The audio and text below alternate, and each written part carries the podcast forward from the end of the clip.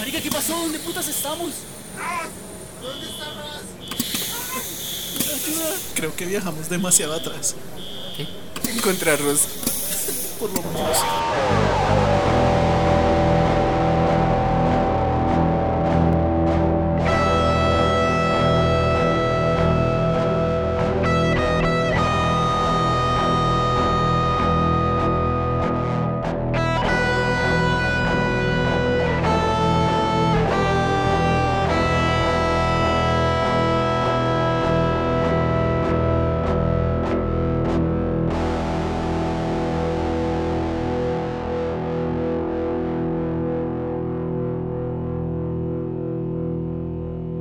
Ya se pudieron dar cuenta, creo que volvimos muy atrás esta vez. Eh, no estaba dentro de nuestros planes, pero pues suele suceder cuando, cuando nos distraemos al volante. Cuando, alguien aquí se distrae, sí. Ey, ey, ey. Estaba muy oscuro y no tenía luces altas. Porque aquí no hay nada, aquí no hay nada. Así es, muchachos, llegamos al, al origen de todo, al origen de la humanidad. ¿Quién diría que el cielo se veía tan bonito? Es verdad lo que decían. ¿Quién, quién, quién iba a pensar eso? Yo no pensé nada, la verdad. Solo le di para atrás. Sí, me di Reversa. cuenta. Reversa, infinita. Y pues una vez acá vamos a explorar uno- una de las cosas que más personalmente me ha, me ha intrigado.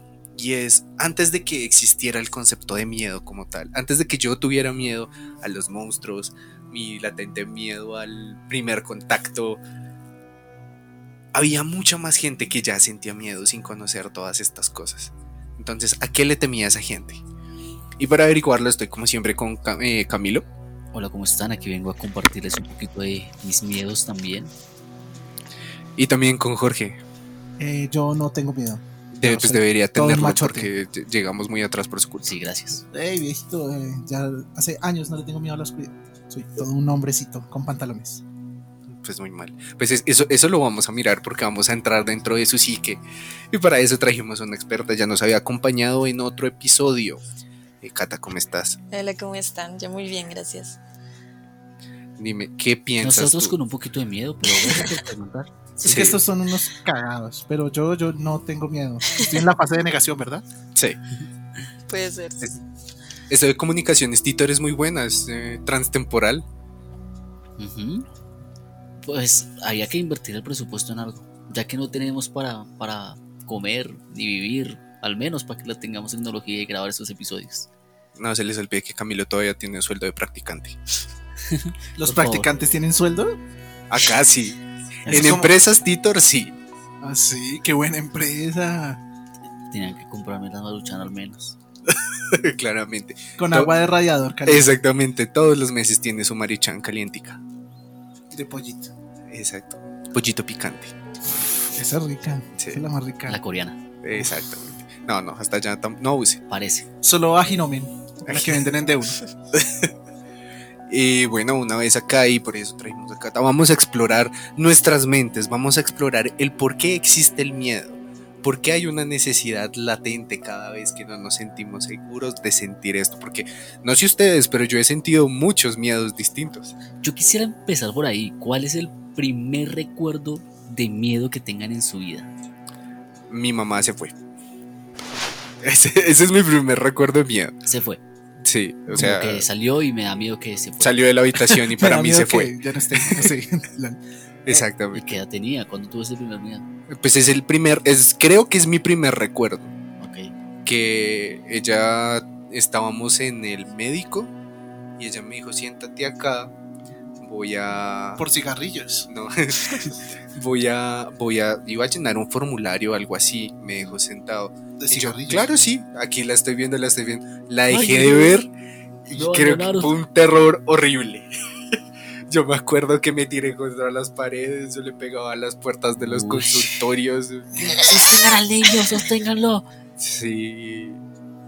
Y Pues ella dice que solamente pasaron como 30 segundos porque pues hice un escándalo, pero pues para mí fueron como 6 años. Cuando ella volvió yo ya tenía barba. Hasta lo noquearon los, los, los- los guardias, ¿no? Calmen a este muchacho. ¡Pum! Lo que, lo que ustedes no saben Tal cual. es que él estuvo sin conciencia durante 13 años y cuando despertó y volvió a ver a la mamá ya tenía barba. Exactamente. Ok. Sí, pero, pero eso es como el primer recuerdo que yo tengo como, uy, no, esto, esto, ¿qué es esto que siento? Esto que siento es miedo. Esto, esto que siento que aquí. Interesante. Yo diría que mi primer miedo fue cuando mi mamá me dijo: el recibo está llegando muy caro, hay que apagar la luz cuando se va a dormir. Porque antes dormía con la luz prendida. Entonces Ah, yo creo que esa primera vez fue como, no sé cuántos años tenía. Yo decía, eh, no. O sea, esto se ve muy diferente. Es más, no se ve nada. Y a mí, yo creo que eso de no saber qué hay ahí, o sea, toda la vida sabía que vivía en mi cuarto, que ahí estaba la ropa tendida, que... eh, Es que apagué la, la luz y, ¡Jue puta! ¡Aquí ahí! ¡Ahí Ese estaba la ropa! ¡Ya no está! Porque esa ropa parece un duende satánico o algo Sí. así. Porque la ropa siempre que está acomodada en una silla, cuando Es se apagan verdad, las luces, se, se transforma en algo. Tu mente máquina para que se vuelva algo eh, más chévere. O porque ese duende satánico parece mi ropa. Porque ese duende satánico se está vistiendo con mi ropa. Exactamente. ¿Y el suyo, Cami? Yo, yo estudiando sobre esto me di cuenta de dónde vienen como esas fobias y eso y creo, o al menos el primer recuerdo de miedo terrible que yo tuve era pensando en si antes de, de nosotros no había nada, ¿qué es la nada? ¿Cómo podía yo pensar en la nada? ¿O qué había yo antes de nacer? Como dónde estaba mi conciencia. Y eso evolucionó en un miedo terrible a la muerte, porque es, pues, para mí, como no tener la conciencia, ¿no? ¿no? No poder pensar. Y eso me volaba la mente. También tuve un par de recuerdos así de ver la ropa en forma de cosas Sí, raras, verdad. Esa ropa es satánica, no la dejen por ahí colgada. Sí, sí. Eso yo creo que es la forma de decir de, de papito Dios o de papito el demonio, de si lava la ropa, la cuelga. Y si ya la usó, métala en el cesto. Eh, Exacto, Fin. verdad. No la ponga Si en la la pone silla. ahí, exacto, en la silla, va, monstruo. Eh, se vuelve monstruo, ¿ya? Así como nacen los demonios, con la ropa sucia en una silla. Ese es el origen. Usted- Así vienen los demonios al mundo. Los de debajo de la cama es porque esa media que está perdida está bajo la cama y se convierte en un monstruo. Exacto. No, es. Hay un demonio que completa sus pares de medias con las que le hacen falta a uno. Exactamente. Pero es que ahí, ahí hay un buen intro para lo que iba a decirles. Y es, siempre ha existido esta dualidad entre cosas buenas y cosas malas. Ahora que hablamos del primer miedo, también les digo, la primera película que no me dejó dormir, Yo me acuerdo cuál fue la mía. la mía fue El exorcismo de Emily Rose. Ah, pero esa es relativamente nueva. Sí, imagínese el trauma. Sí, eso es sobre nuevo. Yo me acuerdo que lo primero que no me dejó dormir, y es bastante cliché, es It, la serie.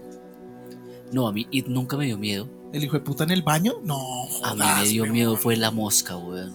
Uy, Era un no, man cuando estaba convertido así, era una criatura que yo decía, uy, me llegó a encontrar esta vaina en la noche, Así todo pegachentico. uf, horrible. O sea, a mí, esa de verdad, a mí It no me daba tanto miedo. Lo que pasa es que mi tía, yo vivía con mi tía en los primeros años de, como de los cuatro años. De hecho, antes de viajar con mi papá, viví un tiempo con mi tía. O mientras mi papá viajaba y mi mamá viajaba con él, yo vivía con mi tía. Y mi tía era fanática de las películas de terror. Entonces Sí. veíamos. Lo entrenó. Sí, sí, sí, veíamos Freddy Krueger, Viernes 13, ¿sabes? Como las típicas, esas eran como las típicas en ese Sí. momento. Pero cuando yo vi la mosca, uff, no estaba preparado para eso. Bueno, Cata, y tú cuéntanos como invitada, ¿qué miedo es el primero que recuerdas? Yo creo que la mosca también. Es que se mezcla miedo y asco. Sí. Entonces, y el asco es una técnica bastante también útil en las películas, porque It, por ejemplo, no es tanto asco, solo miedo. El otro tiene miedo y, y genera como, no sé. Repulsión, se ve como una repulsión. bestia que uno tiene que escapar. O sea, Sí. uno encontrarse esa vaina en la noche. Cuando está comiendo con ella y vomita su comida. No, eso. Pero es lo que hacen las Cuando se le empiezan a mosquitas. caer las uñas y se le empieza a caer toda la piel y sale ese bicho. Pues si usted es mosca no necesita uñas. Necesita Claramente. muchas partículas en los ojos para ver muchos posibles futuros. Sí. La otra vez estaba estudiando sobre, ese es otro tema, pero así Sí. soy yo. Sobre Por eso es que sigue como cómo el tiempo es, no, es relativo a no solo al tamaño, sino a la frecuencia cardíaca. Sí, Entonces, por eso las moscas nos ven súper lento. nos ven súper lento. Claro, porque tienen una frecuencia cardíaca tan alta que ellos todo, viven todo al extremo, pero para ellos están viviendo Bien todo al límite. al límite. Tal vez les gusta la adrenalina. Bastante. Y eso es otro tema de esto, de cómo la adrenalina y todo eso tiene que ver en nuestros principales instintos, principales no, como instintos más natos de pronto al miedo. Primarios. primarios, Primarios, primarios, esa es la palabra. Primitivo. Eh, porque yo creo que el miedo, y aquí eh, me voy a meter en el trabajo de Catalina, porque pues así soy yo. Dale, adelante. Digo, Porque yo, pues, yo yo- sí, pues, ey, no necesito estudiar para intentar debatir. Aquí hablamos así no sepamos un carajo de esto. Entonces yo digo, todo, lo- todo el tema del miedo va ligado seguramente a temas muy eh, como, como, como ancestrales, como algún miedo primitivo. eh, como hablábamos en capítulos pasados, digamos en el capítulo de los hombres lobo, hablábamos de que, de que, siempre con ¿De los qué? conectores, Sí. ese es ¿De mi qué? miedo más profundo, dejar de decir de que y morirme. es que si lo digo de que, el alma se me sale del cuerpo, entonces tengo que hacerlo cada tanto tiempo. Y de que murió. Ay, qué chiste tan malo, y me critican a mí. El caso es que me refiero es que nosotros venimos, eh, somos descendientes de, de primates, y los primates pues no es que estén en la cima de la cadena alimenticia. Pues depende a quién le preguntes, porque Ahorita, también actualmente, ¿no? Y depende de qué so- primate, ¿no? somos hijos de Anu o, de Anunnaki. sí, o de Adán y Eva o eh, nos crearon en arcilla o etcétera, etcétera, Voy, etcétera. voy a hablar de la teoría de, de Darwin. Ok.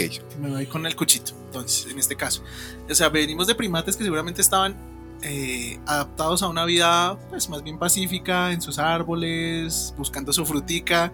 La vida nunca fue pacífica. No Bueno, crean, no no tan- crean esto. no tan hardcore, no, no, no, ¿sabes? Es que La yo no creo que salvaje, un, un, un, un animal primitivo, no sé, un, chimpancé, un mono hace enfrentó a un 10 millones de años, estaba, sí, o sea, se encontró un dientes de sable, pero no sufría de depresión.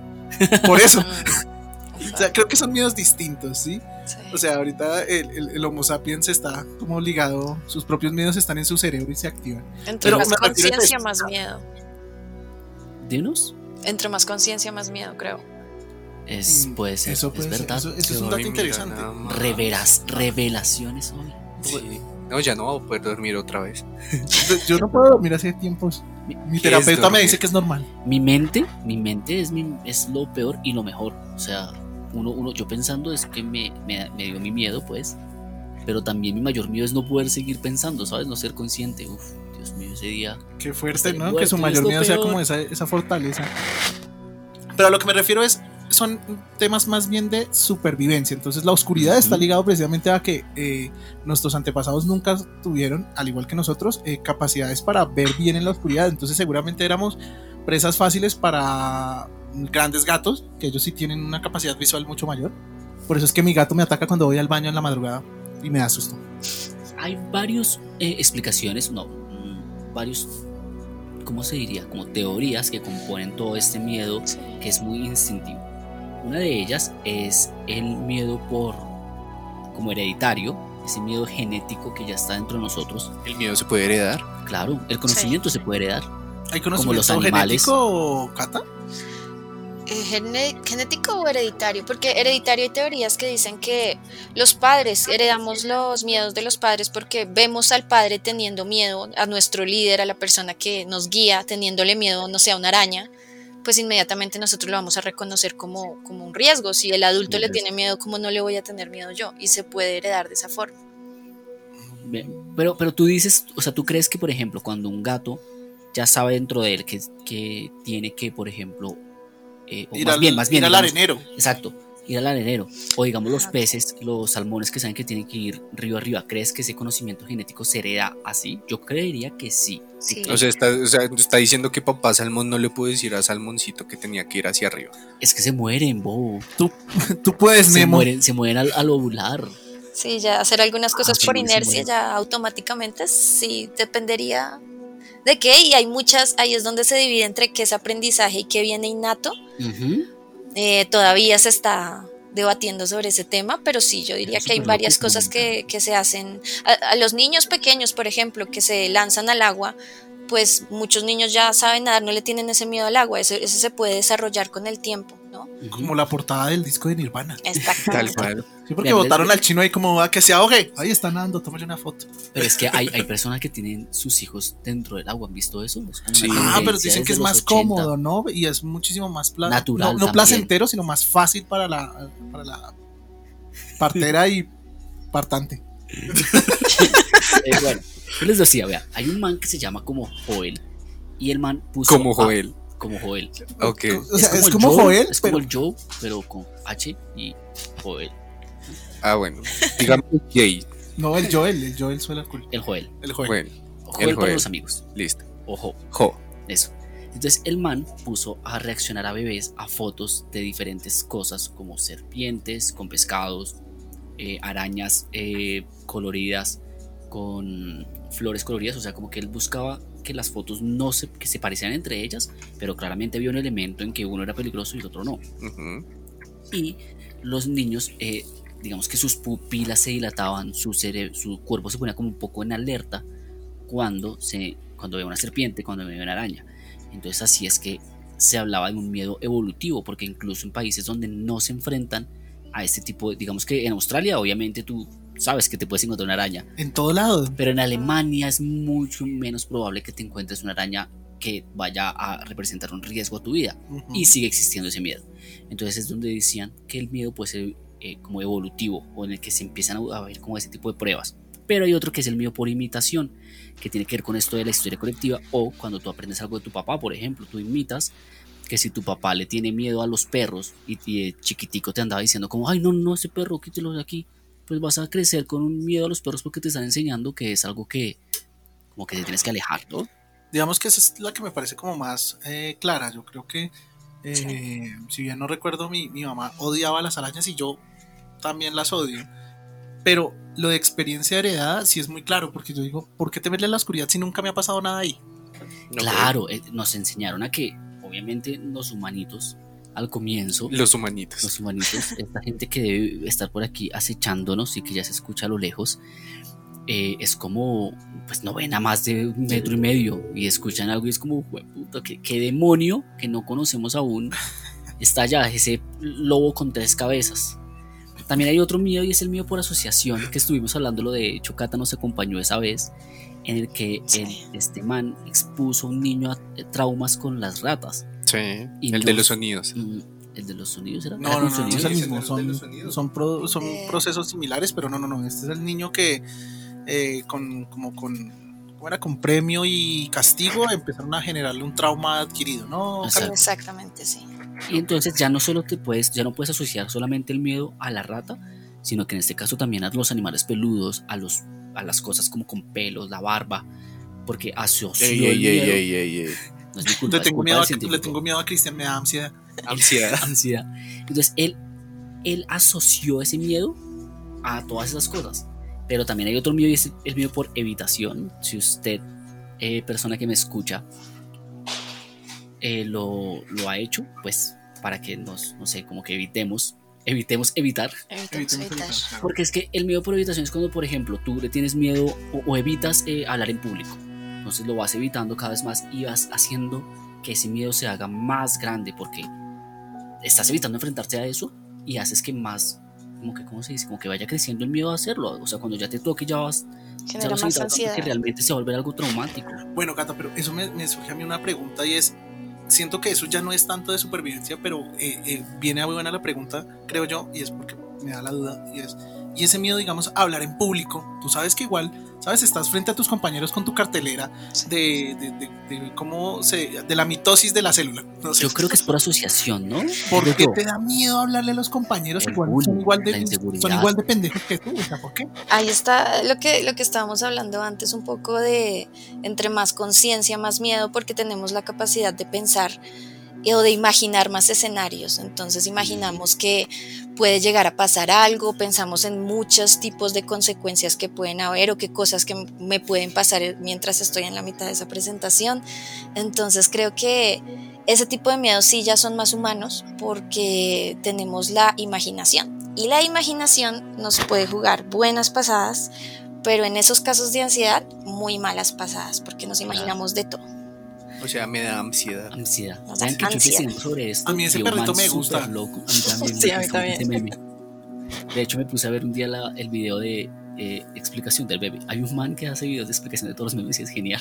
Pero bueno, investigando sobre esto, hay un man súper loco. Yo no sé qué tanta razón tenga. Y después que porque sigue practicando.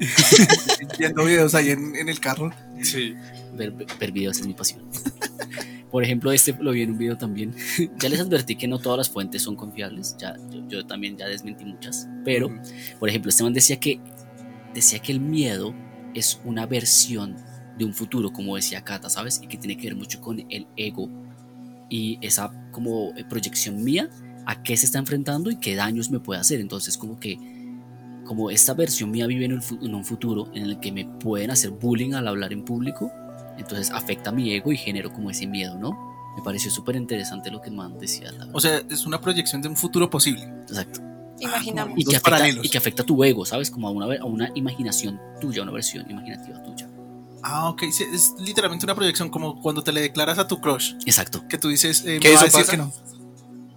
Sí, declararse a la crush. O- otra cosa es que te acepte. Eso casi nunca pasa. Como Doctor Strange, imaginando mil posibilidades. Posibilidades. Y de ahí tiene que ver también el, Sí, ¿por qué no te va a decir ¿Te que sí, bebé? imaginas declarártele a un crush y que te diga que sí? Vi 14 millones de futuros Exacto. y ninguno te dice que sí. Es verdad. Ah, y aquí viene, y aquí viene otro tema y es el, el- la gente que ve películas de miedo por gusto. Yo soy de esos.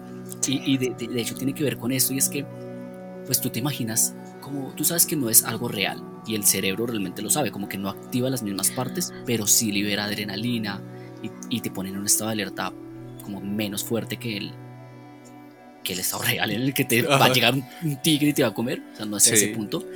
Y entonces tu cerebro empieza a buscar eh, soluciones. Digamos que hay una parte que se llama la amígdala cerebral. La No, amígdala, es así. sí. ¿Cuál es la amígdala cerebral? Sí, ¿Eso tenemos existe? una amígdala en el cerebro, efectivamente, sí. No. Hay una amígdala, sí. Eh, la Es como una parte muy primitiva, ¿no? sí, eh, la amígdala eh, se encuentra como en el núcleo, cerca al centro, ahí, ahí Sí. tenemos una parte, si la buscan. Deje de decir sí, usted no sabe. De hecho, de hecho, lo que yo sí, es que está la arriba, saboreo. arriba del cerebro. Sí, sí, sí, exacto. Son dos, unos punticos ahí pequeñitos. Su papel es procesar y almacenar emociones, reacción emocional es muy básico, como decía, muy No primitivo. puedo creer que Camilo tenga razón, weón. ¿Quién lo diría? El maldito lo logró. Sí. Y entonces. no Señor, lo logró. Señor lo logró. Un ascenso, por favor. Tiene una amígdala en el cerebro, señor. No tenía ni idea. Confirmado, Camilo tiene Sí, una amígdala. tenemos No amígdalas. todos tenemos una amígdala en Ah, el sí, cerebro. también. Sí, ya, ya. Ay, ahora sí todos.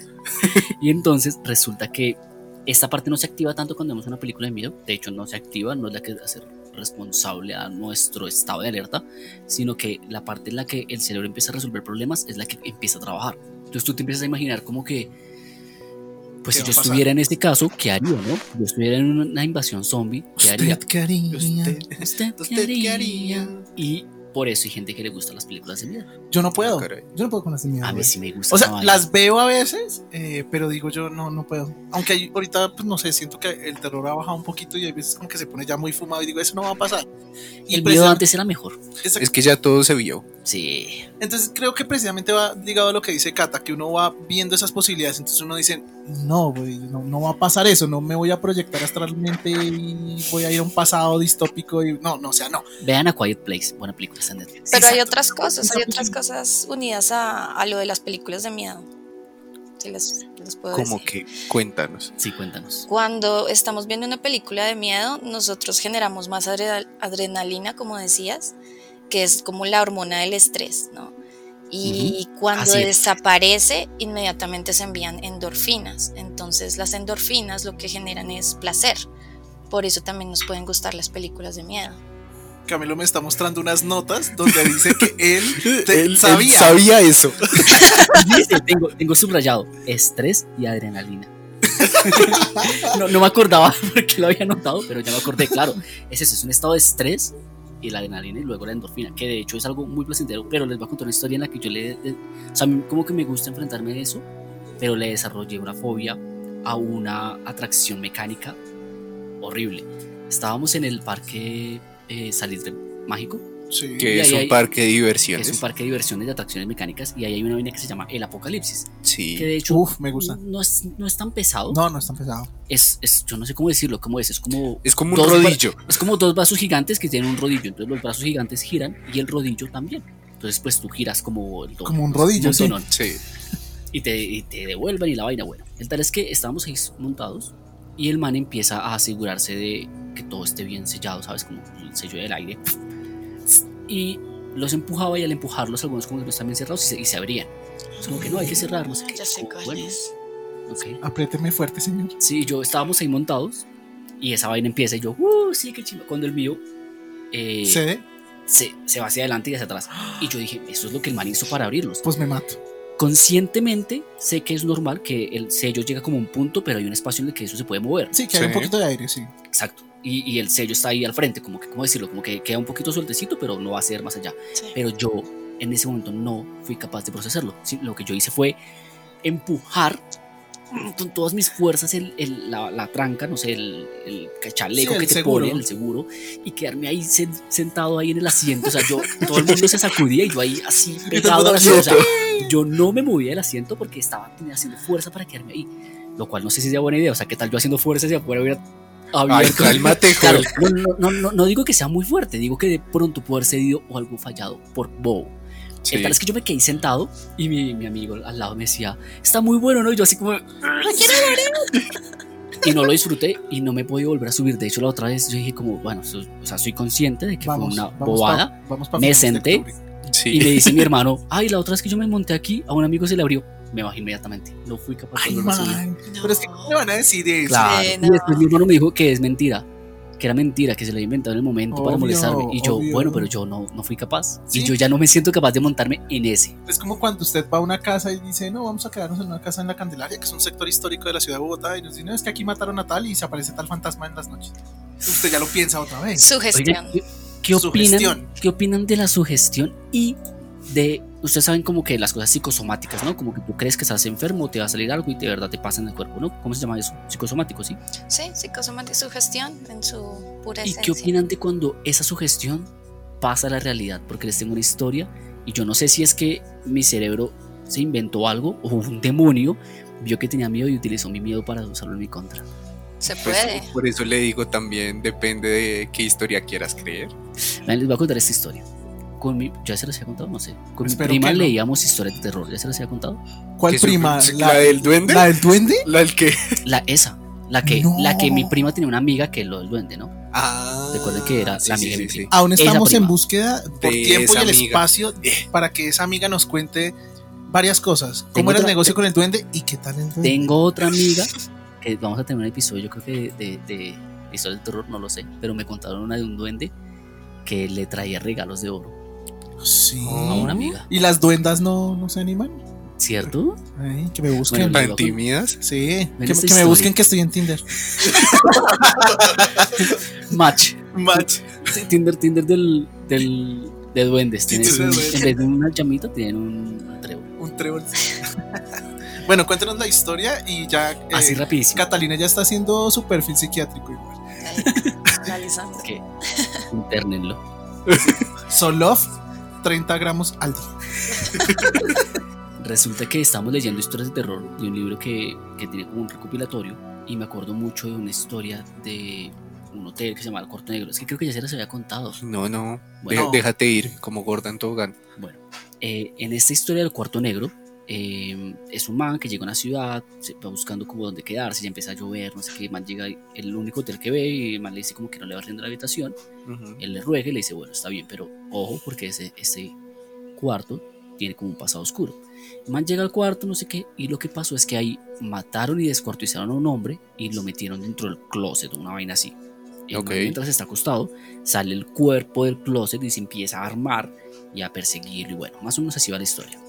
Sabes que a mí esa historia me, me- me dio miedo por cómo narraba el, el escritor. O sea, Sí, porque describía- narrando, sí. Sí, no, yo. De, de hecho, es que era muy niño. Yo tenía más o menos unos Sí. 8 años y no me acuerdo muy bien, pero me acuerdo de cómo describía algunas partes del cuerpo, de las facciones del hombre, que estaba como con Eso es un terror. gran acierto del escritor y de nuestra imaginación, ¿no? Claro. Que tengamos esa conexión y que el escritor logre poner tu imaginación a trabajar y a Ajá. sentirte en ese Leer es pánico. increíble, sí. Leer es Y increíble, Uno, realmente le da esa vida a las personas, ¿no? pero ¿sabes qué es mejor que leer? Que nos escuchen. Aquí les podemos leer también. Prometo hacerlo mejor que esta historia resumida. Sí. Entonces yo estaba en mi cuartico, ya era tarde y tenía eh, miedo por la historia. Cuando mi closet, las puertas del closet se abren, se abren de golpe. ¡Pum! Yo no me quedé a ver qué había pasado. Sí, no, yo, pues, yo me hubiera quedado. sí. Porque hay gente que por el miedo se puede paralizar. Yo, mis- Ah, bueno, de sí. verdad, yo estaba muy alerta, o sea, de verdad ya tenía miedo. Y cuando pasó yo bajé corriendo. En ese momento estaba viviendo con mi tía. Y le dije, tía, me pasó esto, no sé qué. Yo de niño montaba muchos patines. Entonces mi, tía me dijo, seguro los patines se cayeron y abrieron la puerta. Y yo, yo los patines ni siquiera los dejaba en mi cuarto, los dejaba en otro cuarto. Y yo, como, no, Cállese, sea, no señora. fue eso, por favor. O sea, yo no me quedé Sí, mamá problema se quedó que yo conmigo. no tengo pies. Es que No me mire los pies. No le voy a virar los pies. Bueno, Cata, hay una, una pregunta de lo que acaba de nombrar de la historia muy, muy llamativa de, de- Camilo. Y es, ¿por qué la gente se paraliza cuando tiene ese miedo? A mí me ha pasado. Y es que yo recuerdo mucho mi, mi- mi infancia y con ese miedo a la oscuridad que tuve durante una etapa de mi vida, era como, vaya y apague la luz de la sala y vuelve a descansar. Y ese típico meme del man apagando la luz y corriendo por las escaleras, ese tipo soy uy, yo. eso le pasa Sí, sí, yo también lo hice. O lo hago. Entonces, claro, yo corría, pero hay un día que yo recuerdo precisamente esa escena donde cosas en tu sala con las luces de la calle formaban algo. ¿Sabes? Como algo que yo decía, Yo esa nunca silueta, qué mirar. pedo. En la sala jamás volteo a mirar. Pues, pues, si yo volteo, no, sé que el monstruo de la sala me va a ayudar. no, yo, yo creo que el miedo de la sala y las escaleras es muy, muy auténtico. yo veía Esos miedos de niños ricos que tienen escaleras. ¿Cómo así? ¿Ustedes tenían más de un piso? Sí, eso les iba a decir. ¿Cómo así ustedes tenían techo? Eh, no, pero- pero sí, yo recuerdo haber visto una silueta, no sé, supongo que de, de- de un señor con sombrero típico de, de- de- de muchas historias de terror colombianas, yo creo que también es su gestión. Sí. Pero yo me quedé paralizado, o sea, mi plan de voy a apagar y correr no funcionó ese día. Porque simplemente llegué a la fase 1 y apagué. Y, ¿Y quedé pasó? totalmente ¿Se congelado. lo llevó el man del sombrero? Eh, sí, por eso ya no estoy aquí. Sí, sí. No, no, no, la verdad es que ese día quedé como... Duré unos segundos, no sé cuánto, pero para mí fue eterno. Y lo único que intenté hacer fue prender de nuevo la luz y dije, quiero verlo, o sea, ya. O, sea, ese momento de duda fue que dije, voy a prender la luz, quiero saber quién mierdas está ahí. Pues no, no había nada. Era una, una cobija. Creo que sí depende mucho pues de, persona a persona, pero sí existe ese esa reacción de quedarse quieto. Esa sería ya reacción somática, como física, como cómo voy a... No, sería conductual, perdón. ¿Cómo voy a reaccionar? En general, cada persona tiene una forma distinta, así como cuando nos van a robar y no sabemos cómo vamos a reaccionar, si vamos a cogerlos a golpes, si vamos a salir corriendo, si vamos a quedar como, como Si los vamos a robar a ellos. tensionados, sí, no sabemos. Eso se puede entrenar también, ¿no? Eh, Sí. Pero sí depende de cada persona. En este caso, sí, ya puede ser que, que tu reacción ya ahora sea quedarte quieto, pero la puedes entrenar para reaccionar a salir Porque- corriendo. Porque Cata lo decía más que todo porque he visto que muchas razas de animales esa es como su primera opción o su única opción y es como me entieso y me caigo. He visto como gacelas, Me hago el muerto. cabras. Yo no sé si les funcione, pero es como métale un susto a ese animal y ¡puf! se queda como, como disecadito en el piso. Yo creo que en el caso de los animales tiene mucho que ver con su depredador natural. Eso iba a decir, sí. Tú, tú a un león no le puedes hacer eso. No le puedes hacer muerto porque el león. Sí, no, que yo me lo sé todo. Invitarla. eh, muchas gracias por venir. Aquí este man eh, tiene aquí una maestría en psicología y no nos dijo Sí. nada. perfecto, perfecto. No, Diga, pero- ya que lo sé todo, dígame siete números al azar que se le ocurran, por favor, ¿Para qué? Para el para el barato. chance. Ay, no había cogido el. ¡Oh! Pero nosotros podemos ir al futuro y al pasado, podemos simplemente cogerlos y ya. ¿no? No, se puede. Es la regla 33 del manual. Creo que me merezco mi aumento, por favor. Nadie lo ha hecho en este grupo, claro que no. No. Volviendo al tema, claro, si es conductual, pero ¿qué tipo de criatura? O sea, si te ataca cualquier criatura, ¿de qué sirve que te vuelvas bolita y te caigas al piso? Pues depende si tu depredador come cadáveres o no. Creería Por yo. ejemplo, por ejemplo, mira que los gatos cazan por diversión. Eso sí ¿Cuándo? no se lo sabía, ¿no? Claro que sí.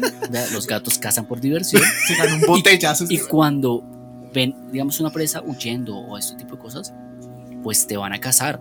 Así no te vayan a comer, ¿me explico? Sí. O como el tiburón que a veces te ataca también por saber que eres. Y cuando tú le das, digamos, como que la espalda y ese tipo de cosas te puede morder. Pero si uno eh, se da la vuelta y mira al tiburón, es muy poco probable que él te ataque porque él no quiere comerte. O sea, él no le interesa comer un humano todo flacucho ahí, ¿sabes?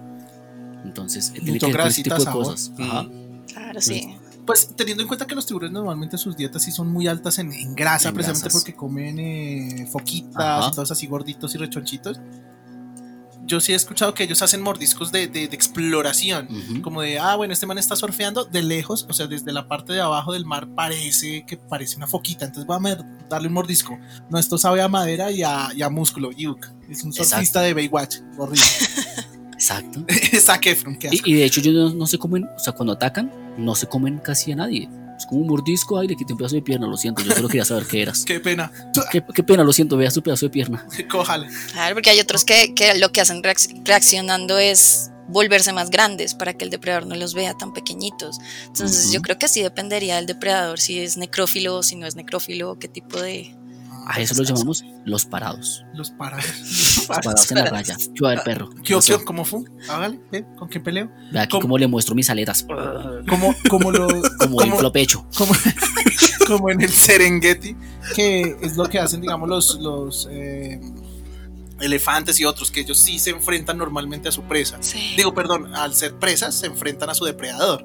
Oigan, ¿has visto este animal que se me olvidó cuál es? Eh, uf. Pero, Ah. digamos, nosotros que somos primates y venimos de los primates, ¿a qué nos enfrentamos? A las frutas. Ay, O sea, nosotros sí cagados. No, el, el- Súbase al el- árbol. Y yo, la vez, la última vez que intenté subirme a un árbol, casi me mato de la caída. O sea, yo no, esa, esa experiencia adquirida, no, no se pasó en mi gen. Fallé. Fallé, perdón. Fallé como mico. Perdón, Sí. perdón, Darwin. No, yo creo que nuestra evolución, de hecho, es una de nuestras mayores debilidades y es que le encontramos una solución racional a todo, evitando que nuestro cuerpo evolucione las cosas. Entonces, de hecho, había leído hace un tiempo que nuestra evolución ya está llegando a un límite en el que no va a cambiar más, pero es porque nosotros no nos adaptamos al medio, adaptamos todo a favor de nosotros. Si tenemos frío, no es como que, ay, me va a volver un chico más resistente al frío, No. peludito. vamos a, a generar cosas que nos den comodidad y así ha sido para todo. Entonces es muy difícil que nuestro cuerpo luche a adaptarse contra las cosas, aunque igual sí ha pasado. Ahora bien, como la, la teoría de Charles y demás de, de la evolución, ah, estamos como seres humanos, aquí no evoluciona el más apto, tristemente, pues digamos, no, no va a evolucionar el man fit súper grande, súper fuertote. Pero eso hay que conseguir a las chicas. Eh, pues, sí, es el que consigue a las chicas, pero no necesariamente que pase sus genes, por eso se hizo el condón y demás. No, es que todo cambió, el ser humano cambió todas las reglas de, de, de evolución. Pero, Sí, no, porque Darwin dice que nos adaptamos a un entorno y nosotros ya nos estamos adaptando a un entorno ya de tecnología, entonces ya tenemos que desarrollar es la parte cerebral, ya adaptarnos a, a esos pues a esos dispositivos, entonces sobrevive el que sepa manejar más eso, más que lo físico. Ahora, si vives en Australia, pues ya. Chica. Consejos del efecto Tito. Sí, efecto Tito, ¿quieres chicas? Estudia ingeniería de sistemas, programa- programación web. El futuro es ahora, amigo. O sea, invierte en Toro. toda esa vaina. Oiga, eh, debería llamarme eh, Toro. Toro. Debería conectarnos ya como o el cuarto episodio donde la llamamos. O Platzi. Platzi también da una universidad de cosas Este cibernéticas, ¿no? entendió si ves que hace tres de Darwin y una de Camilo. Ah, lo siento. Pero volviendo al tema que Pero nos dejen de hablar de apaña- Cata, Cata nos estaba hablando. Ah, bueno. No, no, dale, dale, dale, dale. No, pues Cata, yo, yo más preguntas así de, de persona que, que pregunta estupidez. Y es, ¿hay forma de anular el miedo? He escuchado de, de esos, eh, como, ahí sí como hablan de esos motivadores personales que dicen, Anuladores de miedo. olvide su miedo a las arañas, olvide su miedo al perro. Entonces que, no sé, le hacen una terapia a usted para alejarse de ese miedo. ¿Es posible? Para fobias, sí. De hecho, en psicología uno lo ve relativamente rápido ese tema de, tratar eh, fobias, porque sí es un miedo primario, ¿no? Entonces hay muchas formas de, mm, de mejorar esa condición, de, de hacer que la persona pierda el miedo. Obviamente la persona tiene que tener voluntad. Lo primero que se pide es, por favor, si, si realmente tiene la voluntad y, y tiene la, las ganas de quitar ese miedo, eh, pues va a tener que enfrentarse poco a poco al miedo. Es un proceso. Y pues ya, se puede, se puede, no es difícil. Por ejemplo, yo de niño, y aún le tengo aún muchísimo, pero miedo así terrible, terrible a la muerte, de eso que les contaba de la conciencia y esto. Y, y yo hablaba con padres, o sea, de verdad busqué ayuda en todo lado. Y lo único que me dijeron fue como, enfréntate a poquito, suicídate un poquito y así poco a poco le vas quitando el miedo. ¿Literal? No, no es literal, Ah, pero imagínese donde no le digan eso. o sea, ¿Cómo Sí me enfrento yo a este miedo? Mátese un poquito. Eh, a ver, Intenta suicidarte. córtese una así, pero como en diagonal. Sí. En tampoco en línea recta porque ahí sí se O jode. sea, como que estés a punto de morirte y ahí ah, ya, revives. Sí. Es este pack de rehabilitación que son eh, electroshocks para su pecho. Hay una terapia que es como la exposición inmediata, la terapia creo que implosiva o ¿cuál es el otro nombre que se le tiene? La inundación creo. Como de choque, ¿no? Y es ya, eh, tienes fobia a las arañas, básicamente las películas de terror lo ponen muy bien y este metemos en una piscina de arañas o cuando la persona tiene como una lucha con, contra el asesino o lo que sea y después al final de la película ya mata a todos los bichos y ya está súper bajo control todo y empoderado. Pero no sería capaz de meterme en una piscina llena de arañas. no, no se recomienda, esa es de las peores, esa, esa, esa terapia no, no, no le funciona al por la 1% de las personas, no, No, yo no, no podría. no, no, no, no funciona. Yo, yo le tengo pánico, pero digamos, incluso a cosas que no les tenga pánico originalmente, digamos, yo sé que, digamos, las serpientes que están en la sabana de Bogotá son serpientes que no son venenosas y que pues tienen poco o nada de posibilidades de matarte. Igual no me voy a meter en un tanque lleno de ellas. No, Es muy probable que genere todo lo contrario, ¿no? Que la persona le genere una fobia aún peor. Entonces, esa, esa terapia es muy, muy poco recomendada. No, solo en las películas de terror la, la utilizan. Pero es muy poco recomendable igual. Y en Fear Factory. Sí, exacto. Sí, sí, sí. Hablemos un poco de cómo, eh, a medida de que ha pasado el tiempo, diferentes organizaciones han utilizado el miedo para controlar a los humanos. O sea, Sí. creo yo que cuando muestran al diablo como una serpiente que tenta, se tienta, ¿no? Tienta Sí. a, a Eva, o tenta, Tenta, de tentar. de tentar, ¿no? Sí. Tenta. No, pero Tenta, no ¿no? sé, hay que buscarla. Eh, Mi mayor miedo es no saber qué decir. Sí, mi mayor, mi mayor miedo es corregir una falla ortográfica y que me despidan. Mi mayor miedo es que llegue la radio acá como un maldito estúpido. Entonces, eh, la serpiente, yo creo, siempre he pensado que este tipo de, de mm, masas organizadas sí. utilizan mucho el miedo para controlarnos, ¿no? O sea, como Claramente. que eh, la serpiente o como que si usted deja de venir a la iglesia será condenado por el demonio. Ah, Sí. Entonces nos da miedo y es como, marica, pues yo no quiero vivir en el infierno, pues obvio voy a la ¿Y iglesia. usted los sabe que el infierno es malo? Es que ese es el problema. Es que es el pack completo porque ni siquiera sabes cómo es el infierno. Te Claro. lo ha escrito alguien que tampoco lo conoce. Ah, ah, supuestamente hay un man que fue al infierno. Sí. Dante. hizo un. no, no, no, un tipo que supuestamente. Y es después subió, escribió severo libro. Y videojuego. Sí, sí, sí. Sí, el sí, videojuego sí, está pero- chévere. Pero la Divina Comedia no tiene ningún chiste. Sí, es un, es, un gran fraude. Esos bastardos nos. Nos Sí, tal cual. Y yo, no, me gusta más Adam Sandler. Pero vol- volviendo otra vez a ese tema, el miedo es que se usa desde que el ser humano, supongo yo, empezó como a, a- a- dominar, ¿no? Como a, a generar imperios, a organizarse. Porque yo me imagino que cuando se creó el primer líder en alguna manada de, de humanitos, digo yo, dijo, pues Aquí yo soy el más parado. miedo, el más, el más áspero. Entonces me va a alegar, ¡pum! Cachetado en la cara. Consecuencias. Yo creo que el hecho de estar en un grupo y hacer algo que no es que no va con el grupo, pues va a generar consecuencias negativas. Entonces, de nuevo, tenemos premio castigo, lo básico en, en psicología conductista. Solo que aquí ya, pues, hacemos que la gente imagine los miedos o se los mostramos que podría pasarte si te portas mal. Y, Cachetado en la cara. y ahí está.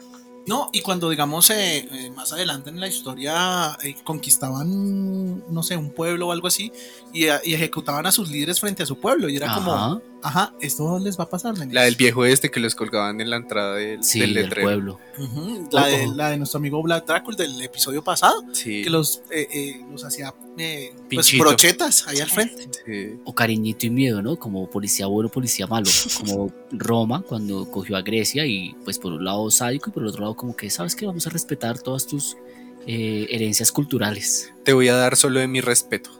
Ujú. Es un poquito de todo y es que creo que es más porque el conocimiento humano eh, le vio cómo sacarle el jugo al miedo. Sí, definitivamente. yo creo que hace poquito hablamos del episodio del 9-11, en el que claramente es una estrategia de miedo. Y, y de hecho, este man, uy, se me olvidó el nombre, el autor de 1986, el libro, Ajá. ¿cómo se llama? George, Charles, bueno, decía que el gobierno nos daba. Orwell, sí. Nos daba miedo, nos daba una situación de riesgo en la que nosotros decidíamos eh, ceder un poco de nuestra libertad para sentirnos a salvo. Sí. Entonces, creo que ahorita pasa mucho, ¿no? Como que lo que va a pasar con, con los chips implantados, ese tipo de cosas, y es como En el- la vacuna del COVID. la vacuna, es como, bueno, no sé si lo del COVID habría que investigarlo un poco No, más. los chips implantados en la vacuna del COVID Ah, para sí. volvernos comunistas. Ajá. No, si necesita luego por ahí, no, no se les olviden los audios de WhatsApp. Ese es un clásico colombiano. Colombia, mi país. No, ¿no se acuerdan de los clásicos audios de WhatsApp? ¿Cuáles audios de WhatsApp? ¿Cuáles? Los de gemidos, esos me asustan. Yo El no abro audios de nada en una junta. Uy, Ya, sí. Porque, digamos, es precisamente lo que Es pasa. otro miedo. No, es es un miedo. y, y están fundados precisamente porque estamos en una reunión importante en la agencia con un cliente importante y, un, y una de las personas de nuestra agencia dijo, voy a recibir, permítanme, como que se alejó un poquito solamente de la mesa para escuchar el audio y fue una mezcla entre mala suerte y qué pendejo que es con la tecnología, que en vez de escucharlo con el con el, la bocina de la oreja, como que lo puso de lado y claro, se activó el altavoz No. y era el gemido más, pues el clásico, Sí. el de toda la vida, el de, Sí. creo que... El de WhatsApp, sí, el típico. El, el de típico. Creo Sí. que es de. Bueno, el caso es que pues lo escuchamos todo y una embajadora y todo ahí. Y todos lo miramos con cara de. O sea, sabemos que es una broma, todo Pero- bien. Pero qué mal. qué pendejo. Qué o sea, ya ni siquiera es como. Oiga, qué susto eso, porque no sé, mi mujer me vio. No, es como qué pendejo en lo que cae. Entonces yo creo que precisamente por eso yo ya no lo hago. Porque me manda un amigo un audio y digo, uy, este man me está gimiendo o me está peleando. Este man me está Sí. Diablos, qué clase de audios te envían. ¿Qué clase de amigos tienes? Eh, las dos preguntas son debatibles y no las voy a contestar. Eso explica por qué nunca contesta, nunca enlaza el celular al- a la nave. Ah, sí, sí, sí. no, ¿qué tal? Yo pensé que era porque no quería compartir música. Ahora Sí, entiendo. Ahora entiendo que tiene ese tipo de amigos. Que le Tiene una, una lista de reproducción en Spotify y gemidos. voy, voy a repetir, voy a decir algo hoy, voy a revelar Música para gemir. Y es que us- ustedes eh, recuerdan que hubo un tiempo que se volvió viral una canción que decía como papi, sí. Sí, ¿Recuerdan? claro.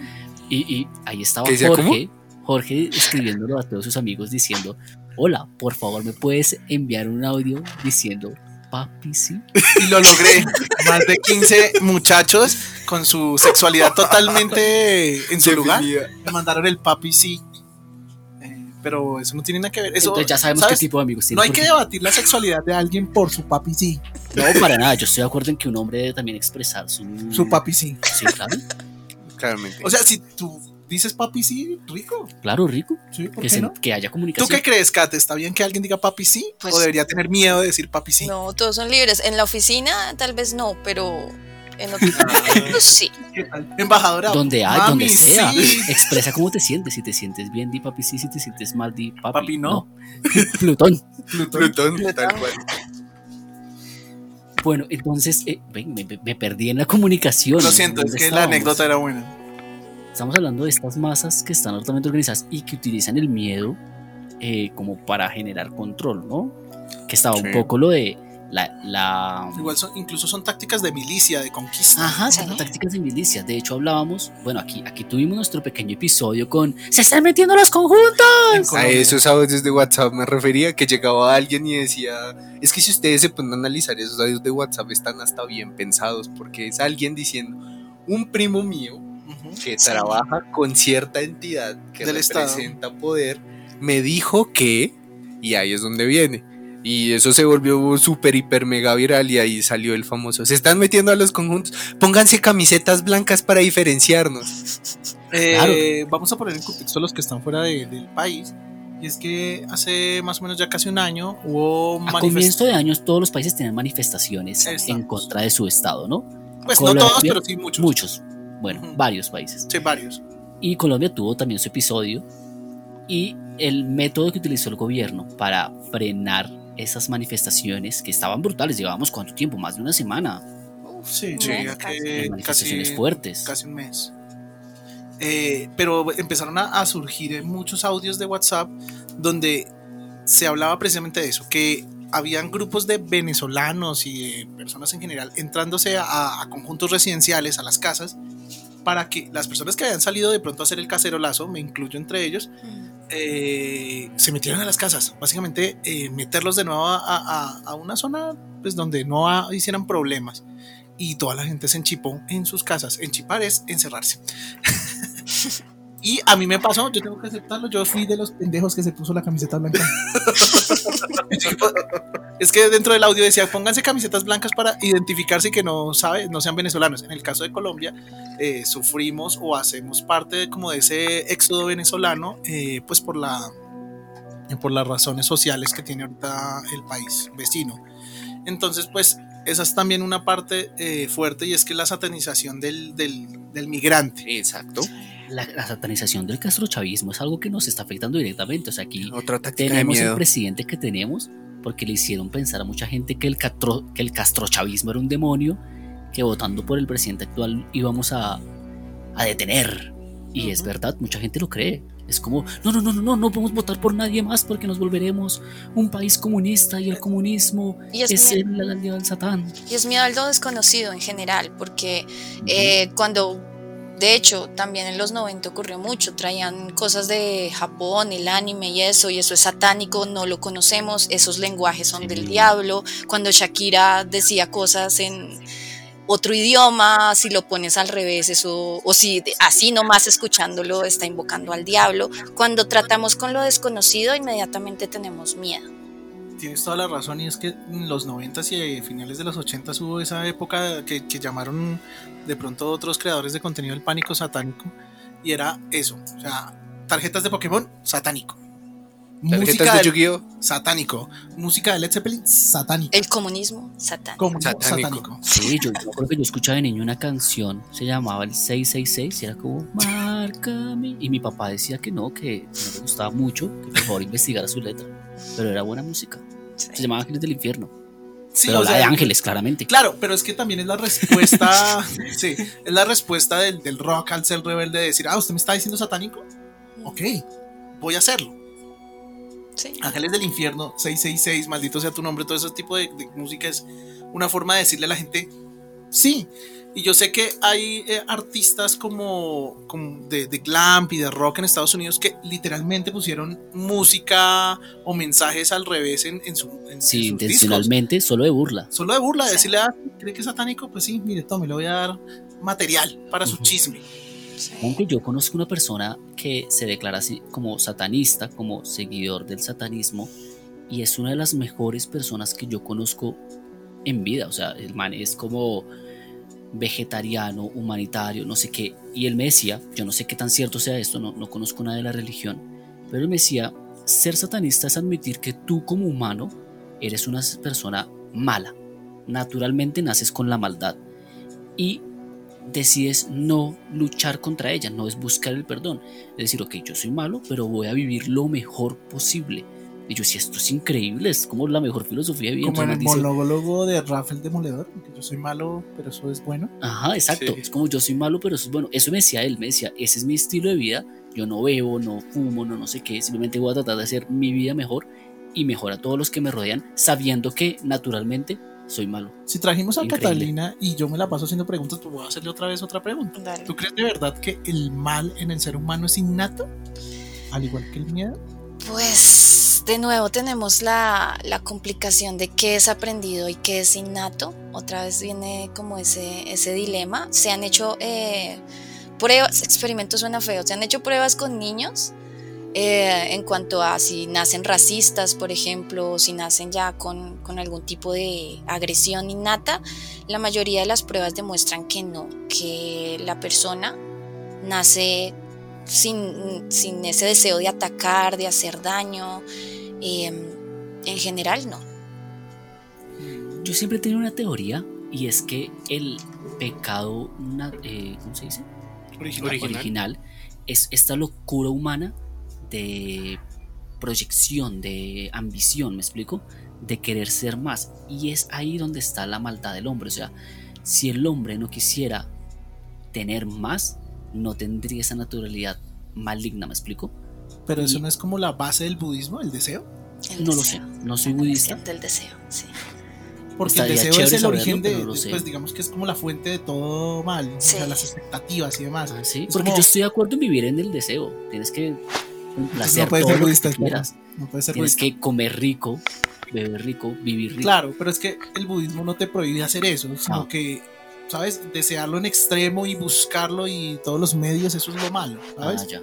Yo las expectativas, complacer como- todo en tu vida, pero no en que estamos, o sea, también creo que estamos muy locos en el, en el hecho de conseguir cosas y es ahí cuando la gente despierta como la envidia, el resentimiento y empieza a obrar mal contra otras personas. Sí, sí, puede ser. No lo sé, Querer Sí, estímulo no sé, constante. soy científico. no soy, no soy científico. Pero, Cata, si tú pudieras definir el miedo a nivel psicológico, ¿cómo lo harías? A ver, el miedo es una respuesta, una respuesta a, algo que nos puede hacer daño, ¿no? Como hablábamos, los animales necesitan sobrevivir, entonces ya vienen como con ciertas, con una cierta programación de, eh, no sé, si soy un simio, me subo a los árboles para evitar que me maten y así, en general. Entonces, yo el miedo lo, lo resumiría con una respuesta, una emoción primaria. Em, en la que pues queremos sobrevivir. Bueno, en síntesis descubrimos que los monstruos son cómo la ropa se convierte en la noche en demonios, Exactamente. en cómo eh, El, infierno está lleno de ropa sucia. O sea, y una psicóloga lo aprobó, lo Aprobado. firmó. hemos visto cómo Hizo su eh, tesis sobre eso. grupos han utilizado el miedo para controlarnos Ajá. y descubrimos que nos descubrimos hoy. Sí. Que tenemos amígdalas en el cerebro. Exacto. Amígdalas en el cerebro. sí. O sea, que podría. Las, las, las amígdalas de la boca, ¿cuál es su labor? Su función. Las amígdalas es protegernos de, de patógenos, ¿no? pesados, Del ¿no? coronavirus. Coronavirus. Ahí De está. ahí Todo, está. todo se conecta. Cuando usted sufrió de amigdalitis Prenda y ya lo operaron eso. de niño, Nos fuimos ya para el Baila. 2019. Ok, bueno. Esto es eh, muy ilustrativo. Sí, Eh. Ya me voy con un poquito menos de miedo. Porque eso también es cierto. Si tenemos más conocimiento sobre lo que nos asusta, puede que sea más difícil tenerle miedo. Hay una cosa que yo iba a decir que pues la digo ahora y es Sí. cosas sobre las películas de miedo ahora que estamos en octubre.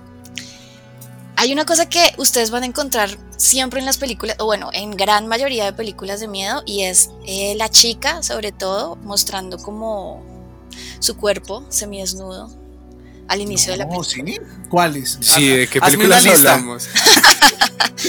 No, no, hay muchas películas en donde se ve una chica muy linda, donde se ve primero como alguna escena en donde tiene poca ropa, eh, eventualmente en la película antes de que empiece algo terrorífico la chica estará en alguna situación un poco íntima. íntima. No, pero es que eso pasa. Todos saben que a Freddy y a Jason no les gusta que exista el sexo prematrimonial. Exacto, Ah, sí. castigando a los jóvenes pro- pro- eh, promiscuos. Exactamente. Gracias, Jason. Pero hay una explicación para eso, hay una explicación. Lo que pasa es que se, se ha encontrado eh, que cuando la persona que está viendo una película de terror primero está excitada, ¿no?